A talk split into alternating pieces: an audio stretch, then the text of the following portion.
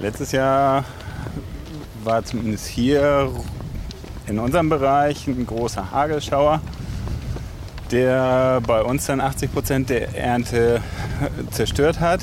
Hm. Ähm, die Äpfel waren lagerfähig, aber hatten halt optische Mängel und ja, gehen dann halt nicht mehr als erste Klasse in den Markt. Da sprach Kurt Levers. Er ist Obstlandwirt im Alten Land. Das ist eine Region in Niedersachsen und eine der größten Obstanbauregionen in Deutschland. Vor allem Äpfel werden hier jedes Jahr geerntet. Und seit einigen Jahren stehen die Landwirtinnen aber vor immer mehr Problemen. Durch den Klimawandel wird eine erfolgreiche Ernte immer ungewisser welchen Herausforderungen sich Obstlandwirtinnen wie Kurt Levers stellen müssen und welche Lösungen sie gefunden haben, darüber sprechen wir in dieser Folge Mission Energiewende. Mission Energiewende. Der Detektor FM Podcast zum Klimawandel und neuen Energielösungen.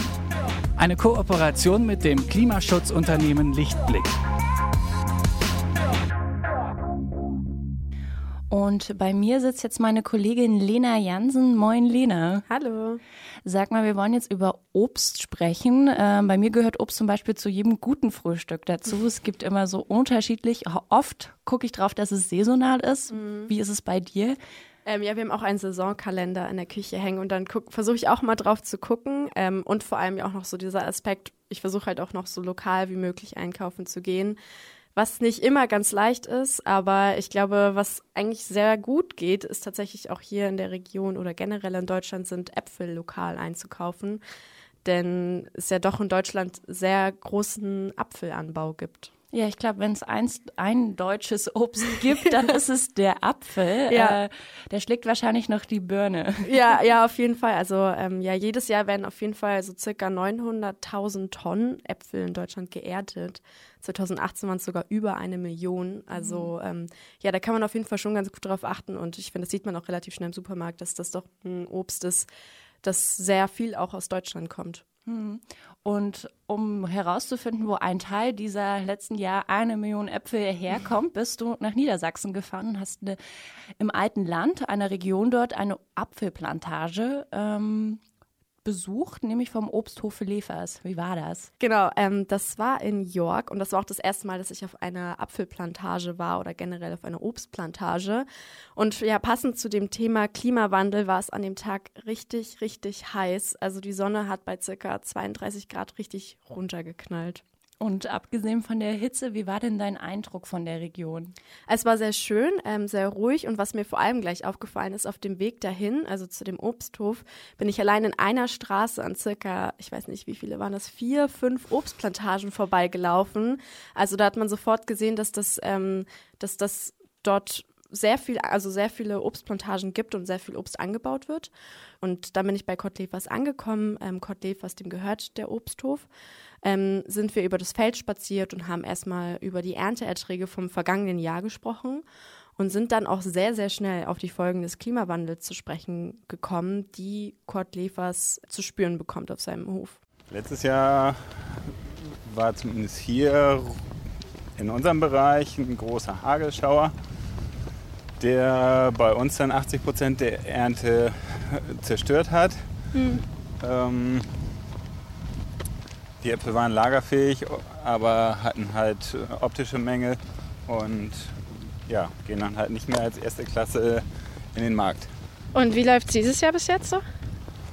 Ja, dieses Jahr hatten wir noch nicht so viel Hagel, war ein kleiner Hagelschauer hier bei uns. Gibt aber andere Bereiche im alten Land, wo es auch schon tatsächlich wieder stark gehagelt hat. Ähm, ja, und das ist auch eine Sache, die früher nicht in der Häufigkeit und in der Intensität da war. Kann man da irgendwelche Maßnahmen treffen, um das, um das Obst zu schützen?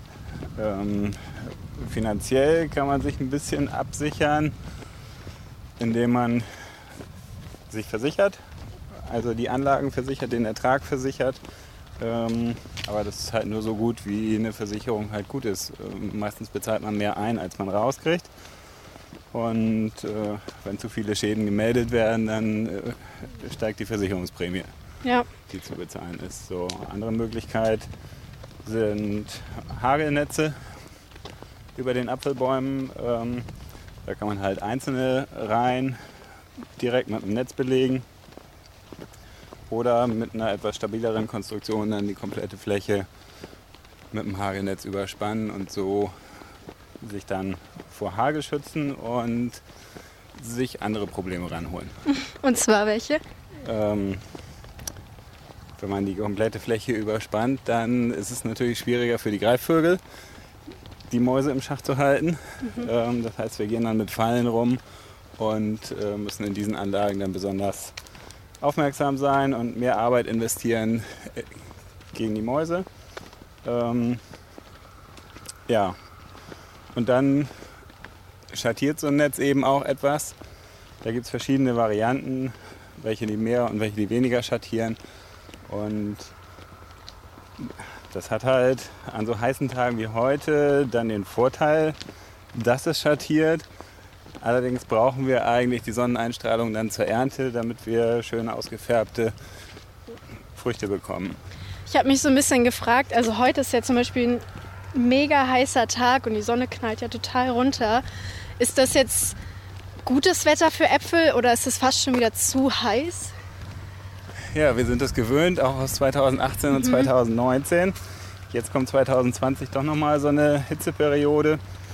Und ja, wir haben die letzten Jahre auch schon versucht, darauf zu reagieren, indem wir eine sogenannte klimatisierende Beregnung fahren. Das heißt, wir benutzen die Frostschutzberegnung und bringen in der Mittagshitze oder Nachmittagshitze dann Wasser zur Abkühlung über die Apfelanlagen. Mhm. In dem Apfel entstehen hohe Temperaturen, da sind schnell mal 40 Grad in so einem Apfel, wenn die Sonne drauf scheint. Und um das ein bisschen runterzufahren, kühlen wir einfach mit dem Wasser mhm. die Äpfel ab. Und das funktioniert dann auch ganz gut. Dazu braucht man möglichst sauberes Wasser. Mhm. Sauber heißt, ähm, sollte nicht so viel Eisen im Wasser sein und ähm, hier bekommen wir unser Wasser über Umwege aus der Elbe. Sollte auch nicht zu salzig sein. Mhm. Wenn nun eine lange Trockenperiode ist und wenig Wasser die Elbe runterkommt, kommt umso mehr Wasser von der Nordsee mhm. rein mhm. und damit äh, steigt, äh, zieht die Salzwasserzone weiter Richtung Hamburg. Und das bedeutet dann eben, dass man das Wasser irgendwann nicht mehr benutzen kann. Das heißt, wir haben hier dann irre viel Wasser, mhm. aber können es nicht verwenden. Also salziges Wasser dann? Genau, das führt halt zu Verbrennungen auf den Blättern und auch auf den Früchten, mhm. weil sich das Salz dann da konzentriert und dann macht man mehr Schäden, als man rettet.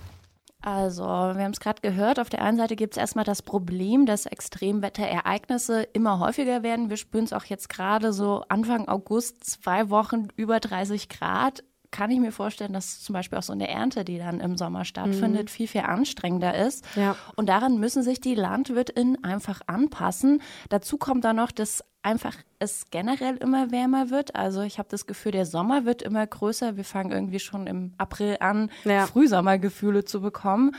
Und dann kommt halt dazu, dass man halt die Äpfel dann vor der Hitze schützen muss, aber das irgendwie nicht so geht und dann verbrennen die. Und ähm, wie kann ich mir das alles vorstellen? Was sind das alles so für Herausforderungen?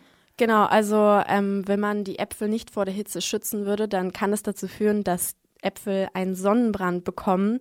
Ja, das ist dann irgendwie so eine braune, matschige Stelle. Die klimatisierende Beregnung soll das dann verhindern, aber es lässt sich nicht immer verhindern. Mhm. Und die Äpfel sind halt auch unterschiedlich empfindlich. Dieses Jahr haben die noch nicht ganz viel Sonne gesehen. Das heißt, die sind genau wie wir in der Sonne, wenn wir ein ganzes Frühjahr im Schatten sind. Mhm. Und dann kommt der erste heiße Tag und mhm. wir gehen raus, dann kriegen wir auch alle einen Sonnenbrand, ja. wenn wir uns nicht eingecremt haben. Es gibt keine Sonnencreme für Äpfel. Dementsprechend ähm, müssen die sich einfach dran gewöhnen. Aber das geht nur, wenn vorher auch die Sonne geschienen hat. Und ja. wenn es jetzt so plötzlich ist wie dieses Jahr, dann ja, ist auch die Sonnenbrandgefahr höher als in den letzten Jahren, mhm. wo dann permanent Sonne war und die Äpfel sich schon dran gewöhnen mhm. konnten. Und mit den Schutzmaßnahmen wie klimatisierende Beregnung, wie der Lefers das da erklärt hat, kommen dann auch wieder Kosten auf die LandwirtInnen zu. Ganz genau. Und das wahrscheinlich gravierendste Problem haben wir tatsächlich auch noch gar nicht angesprochen. Das ist nämlich die Blütezeit der Äpfel. Okay, Lena, jetzt musst du aber sagen, was damit ist und es nicht nur einfach so droppen. genau, die Blütezeit der Äpfel, die hat sich nämlich in den letzten Jahren nach vorne verschoben. Also sie wird sozusagen immer früher, die Knospen fangen immer früher an zu blühen, weil die Winter ja durch die Erderwärmung immer milder werden und es auch, wie du meintest, irgendwie immer früher wärmer wird. Also nicht mehr im vielleicht April, Mai vorsichtig, mhm. sondern auch vielleicht mal im März plötzlich schon super warm werden kann. Genau, wir hatten es dieses Jahr auch schon, dass wir irgendwie im Frühling dann 20 Grad hatten und alles okay, fängt jetzt schon der Sommer an. Ähm, aber warum ist das denn problematisch für die Blütezeit, wenn wir jetzt zum Beispiel im Frühjahr diese 20, 22 Grad haben? Ich erinnere mich, dass zum Beispiel im Jahr 2018, als es auch so heiß war, wo so die Dürrejahre auch so langsam in Fahrt mhm. gekommen sind, ähm, da waren die Ernteerträge doch unfassbar hoch. Ja, also die Knospen ähm, blühen ja inzwischen mehrere Wochen früher auf als vorher und das verschiebt sich auch jedes Jahr immer mehr. Und genau, was, was du von angesprochen hast, das Problem dabei ist, dass es ja dann nochmal zu frostigen Nächten kommt. Also selbst wenn es jetzt, sage ich mal, im März plötzlich über 20 Grad ist, heißt es nicht, dass es ja so bleibt, sondern es kann ja nochmal so richtig in den Keller gehen äh, über Nacht und plötzlich dann doch nochmal richtig runtergehen mit den Temperaturen. Und das kann dazu führen, dass die Erträge wieder zerstört werden, also die Äpfel sozusagen erfrieren. Da, wenn ich darf, Lena, würde ich dir gerne eine Anekdote gerne. erzählen aus meinem Privatleben. Ähm, meine Großeltern und meine Onkel, die haben eine Landwirtschaft und äh, meine Mutter ist leidenschaftliche Gärtnerin und mhm. baut auch sehr viel Obst an. Ähm, und da war das genauso. Also die so zum Beispiel die Pfirsiche, die Äpfel, die Kirschen, die haben alle angefangen zu blühen, schon mhm. im April, Ende März, Anfang April. Und dann kamen die Eisheiligen mhm. und alles kaputt. Klar, wir sind halt eine Familie, die halt sich über einen frischen Pfirsich aus dem Garten ja, freut. Ja. Wir haben halt nicht so die äh, großen Minuserträge, ja. wenn halt einfach die Blüten erfrieren. Ich kann mir aber vorstellen, dass es bei LandwirtInnen ja, das viel, viel größere Problem ja. ist, wenn dann irgendwann äh, das Einkommen fehlt, weil man Sachen nicht mehr verkaufen kann. Ähm, wie können denn LandwirtInnen darauf reagieren, um dem irgendwie vorzubeugen? Genau, also man kann ähm, ein Frostschutzmittel einsetzen, die natürlich auch wieder Geld kosten. Ähm, die nutzt auch Kurt Levers auf seinem Hof. Das bedeutet eben, dass so eine Anlage zur Frostschutzberegnung dann immer wichtiger wird. Wir ja. haben sonst auch viele Jahre gehabt, wo es nur wenige oder gar keinen Einsatz gibt zur Blüte für die Frostschutzberegnung. Letztes Jahr waren wir bei 12 und dieses Jahr bei 20 Nächten. Mhm. So, das war wirklich ein nie dagewesener Rekord, einmal quer übers Gebiet. Ähm, aber ich gehe davon aus, dass dieser Rekord dann bald wieder gebrochen wird. Ja. Wann, wann treiben, also blühen die Knospen normalerweise? Also wenn das jetzt nicht verschoben wäre? Hm, es wird halt immer etwas früher, jedes Jahr mhm. ein paar Tage früher gefühlt. Und ja, normalerweise blüht so Ende April, Anfang Mai. Okay, wann war es dieses also, Jahr? Ja, dann eher Ende April. Okay. Also, das kann man jetzt nicht so auf den Tag genau festlegen, ja, ja, weil ja. natürlich die Kirschen früher blühen als die Äpfel und auch die einzelnen Apfelsorten dann eine breite Spanne mhm. haben. So richtig können die LandwirtInnen ja auch nicht etwas dagegen tun. Alles, was sie machen können, ist sich irgendwie auf die klimatischen Bedingungen einzustellen und darauf zu reagieren. Und das ist ja immer mit Kosten und Zeitaufwand verbunden, der vor einigen Jahren einfach noch nicht nötig war. Ja, genau. Und ähm, was man aber auch dazu sagen muss, ist, dass Forscher und Forscherinnen gerade dabei sind, herauszufinden, wie man die Blütezeit also wieder nach hinten verschieben kann, also dass die Knospen später wieder aufblühen. Und um das zu schaffen, schaut sich das Julius Kühn Institut in Dresden gerade die Gene von Pflanzen an. Und dabei haben sie ein ganz wichtiges Gen identifizieren können, nämlich MD-DAM1. Von diesem Gen hat mir der Direktor des Instituts Hendrik Flachowski erzählt. MD steht für Malus domestica, das ist der Kulturapfel. Und DAM steht für Dormanz-assoziierte Metzbox-Gene. Metzbox-Gene sind Transkriptionsfaktoren, also Gene, die in der Lage sind, die Aktivität anderer Gene zu steuern. Das sind in der Regel zentrale Regulatoren für Entwicklungsprozesse. Wenn so ein Gen aktiviert wird, dann ist es in der Lage, viele andere Gene zu aktivieren, die in einer bestimmten Entwicklungsphase notwendig sind, um diese Entwicklung zu realisieren. Also quasi ein Gen, das die Entwicklungsprozesse steuert und das sozusagen die Schalter betätigt. Aber was genau steuert das denn jetzt, Lena? Was schaltet dieses Gen ein und was aus?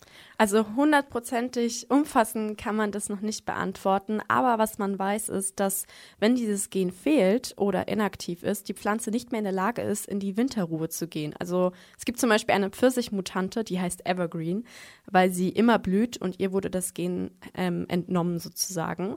Also das weiß man auf jeden Fall. Ähm, damit könnte man zumindest die Winterruhe steuern. Wenn wir jetzt über die Apfelbäume, wie zum Beispiel die von Herrn Lefers, sprechen, dann geht es ja um den Zeitpunkt, wann die Knospen aufbrechen und anfangen zu blühen. Genau, diese Phase nennt sich Ekodomanz und während dieser Phase könnten die Knospen theoretisch austreiben, machen es aber eben nur, wenn, wenn es genügend warme Tage gab. Also zum Beispiel, wenn es im März dann plötzlich genügend warme Tage gab, dann brechen sie schon auf. Ähm, genau, diese Phase ist praktisch die, die man verändern müsste, damit die Knospen später austreiben. Also sozusagen die Messlatte höher zu setzen für warme Tage, dass sie sozusagen mehr warme Tage brauchen, um aufzubrechen. Ähm, dafür muss aber nochmal ein anderes Gen identifiziert werden. Ähm, das ist mit dem Wissen über MD-DAM1 aber gar nicht mehr so weit entfernt. Für die Ekodormanz, da haben wir noch keinen finalen Beweis, aber wir haben schon erste Vorstellungen, welche Gene da eine Rolle spielen. Dort wird es noch drei, vier Jahre länger dauern. Aber ich denke, in, wenn wir mal einen Zeitraum von heute uns auf zehn Jahre verständigen können, da werden wir schon recht gut wissen, wie die Knospendormanz bei Obstgehölzen funktioniert. Ja, und zehn Jahre muss man sagen, ist für Obstgehölze auch ein relativ kurzer Zeitraum. Dennoch ist es ja aber auch so, dass selbst wenn es gelingt, ähm, viele Landwirtinnen sich ja eigentlich auch bewusst gegen genmanipuliertes Obst und Gemüse entscheiden, um die Ernte so natürlich wie möglich zu halten. Und bis es dann überhaupt zugänglich für alle Landwirtinnen ist und es auch einen Markt gibt für dieses genmanipulierte Obst, dass also Menschen sich auch dafür entscheiden, auch wenn es, wenn da vielleicht steht, okay, ähm, hier wurden die Gene verändert von den mhm. Apfel, mhm. das schreckt ja auch vielleicht auch ab. Ähm, ja, da würde ich auch erstmal skeptisch werden. Ja, genau. Und bis das dafür einen Markt gibt und das irgendwie auch gut ähm, geregelt wird, wird wahrscheinlich auch einfach nochmal eine ganze Zeit vergehen müssen. Also sagen wir mal zehn Jahre, dann könnten ForscherInnen wissen, welches Gen dafür zuständig ist, dass die Knospen austreiben. Wahrscheinlich noch viel mehr Jahre, um irgendwie den Markt zu erschließen, wo auch wirklich offenkundig genmanipuliertes Obst und Gemüse gekauft wird. Ja, da müssen wir wahrscheinlich uns noch gedulden müssen und abwarten, wie dieses Wissen dann auch in der Praxis umgesetzt werden kann. Lena, aber dann lass uns doch aber mal kurz noch im Hier bleiben, bevor wir uns hier verabschieden. Was können denn wir als Konsumentinnen machen, um den Obstanbau zu unterstützen? Vor allen Dingen, wenn es weniger Ernteerträge gibt. Bis dahin können wir natürlich auch als Konsumentinnen darauf achten, wo die Äpfel herkommen, die wir kaufen und einfach lokalere Entscheidungen treffen. Also einfach gucken im Supermarkt, vielleicht auch einen lokaleren Supermarkt, Obstladen, Biomarkt zu finden, zu schauen, ähm, wo, kommt, wo kommen die Äpfel her, kommen die aus der Region. Ähm, es gibt in Norddeutschland sehr großen Apfelanbau, in Süddeutschland großen Apfelanbau. Also da kann man eigentlich ganz gut darauf achten, ähm, wo die Äpfel herkommen und dann einfach die Landwirtinnen vor vor Ort, wo, wo immer man wohnt, sozusagen zu unterstützen. Mhm. Ein Tipp von meiner Seite auf jeden Fall solche Hofladen von Obstplantagen. Da kann man nämlich dann auch die Äpfel kaufen, die zum Beispiel für den Supermarkt zu hässlich mhm. sind, in fetten Anführungsstrichen, ähm, zu einem billigeren Preis und das Obst kommt nicht weg, sondern ist trotzdem noch schmackhaft. Sie hat vielleicht einen braunen Fleck. Ja, also solche Entscheidungen zu treffen, bewusster irgendwie zu überlegen, welche Äpfel kaufe ich gerade. Ich glaube, damit kann man schon gut Landwirtinnen unterstützen.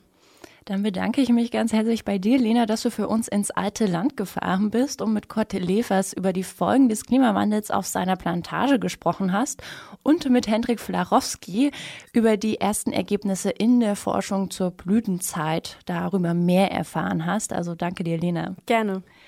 Und das war es auch schon mit Mission Energiewende für diese Woche. Wenn euch die Folge gefallen hat, dann abonniert sehr gerne diesen Podcast. Den findet ihr überall da, wo es Podcasts gibt. Und nächste Woche hören wir uns dann wieder, dann mit Tipps rund um klimaneutrales Leben. Wie könnte unser Alltag aussehen, wenn wir klimaneutral leben? Ist es überhaupt zu 100 Prozent möglich? Ich habe mich mal auf die Suche nach Antworten gemacht. Und diverse Selbsttests durchgeführt. Mehr dazu dann nächste Woche. Und wenn ihr Themen habt, die wir uns mal genauer anschauen sollen, dann schreibt mir gerne eine Mail an klima.detektor.fm. Ich freue mich auf jeden Fall von euch zu lesen. Also dann bis zum nächsten Mal. Mein Name ist Sophie Rauch. Macht's gut und bis bald. Mission Energiewende. Der Detektor FM Podcast zum Klimawandel und neuen Energielösungen. Eine Kooperation mit dem Klimaschutzunternehmen Lichtblick.